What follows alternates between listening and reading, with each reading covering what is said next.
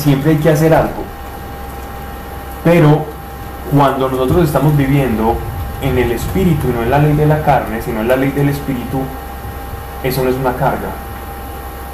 Uno sabe cuándo hablar con Dios, uno sabe cuándo callar, uno sabe cuándo comerse algo en la calle y disfrutar y tener una conversación normal o hablar con un taxista del clima, sin estar pensando en la Biblia o en todas esas cosas, porque estás en un estado de sintonía y de conexión con Dios constante. Y eso es lo que Dios quiere.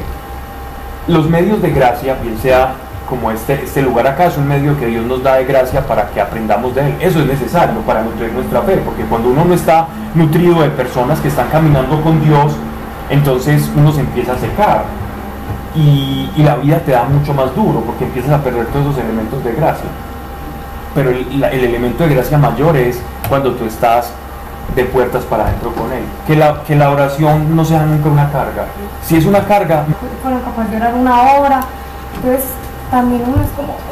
cada palabra tiene, cada palabra habla al espíritu y a la carne. Entonces vamos, vamos a, a entender esos dos niveles de la escritura.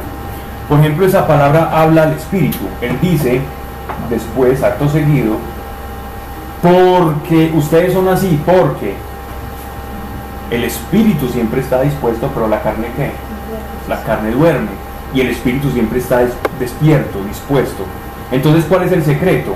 No es orar mucho, es escuchar al espíritu.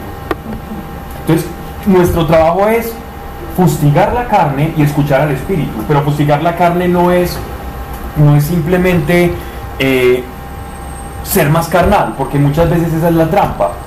Yo ataco la carne con herramientas o con armas de la carne. Entonces yo creo que atacando la carne me voy a escuchar cinco misas diarias y voy a ofrecer esto y voy a rezar esto. Y mucha gente hace eso, pensando que de esa manera es más espiritual. Pero o problema, porque se van a dar cuenta, si no temprano, los afortunados que estarán repitiéndolo aquello que los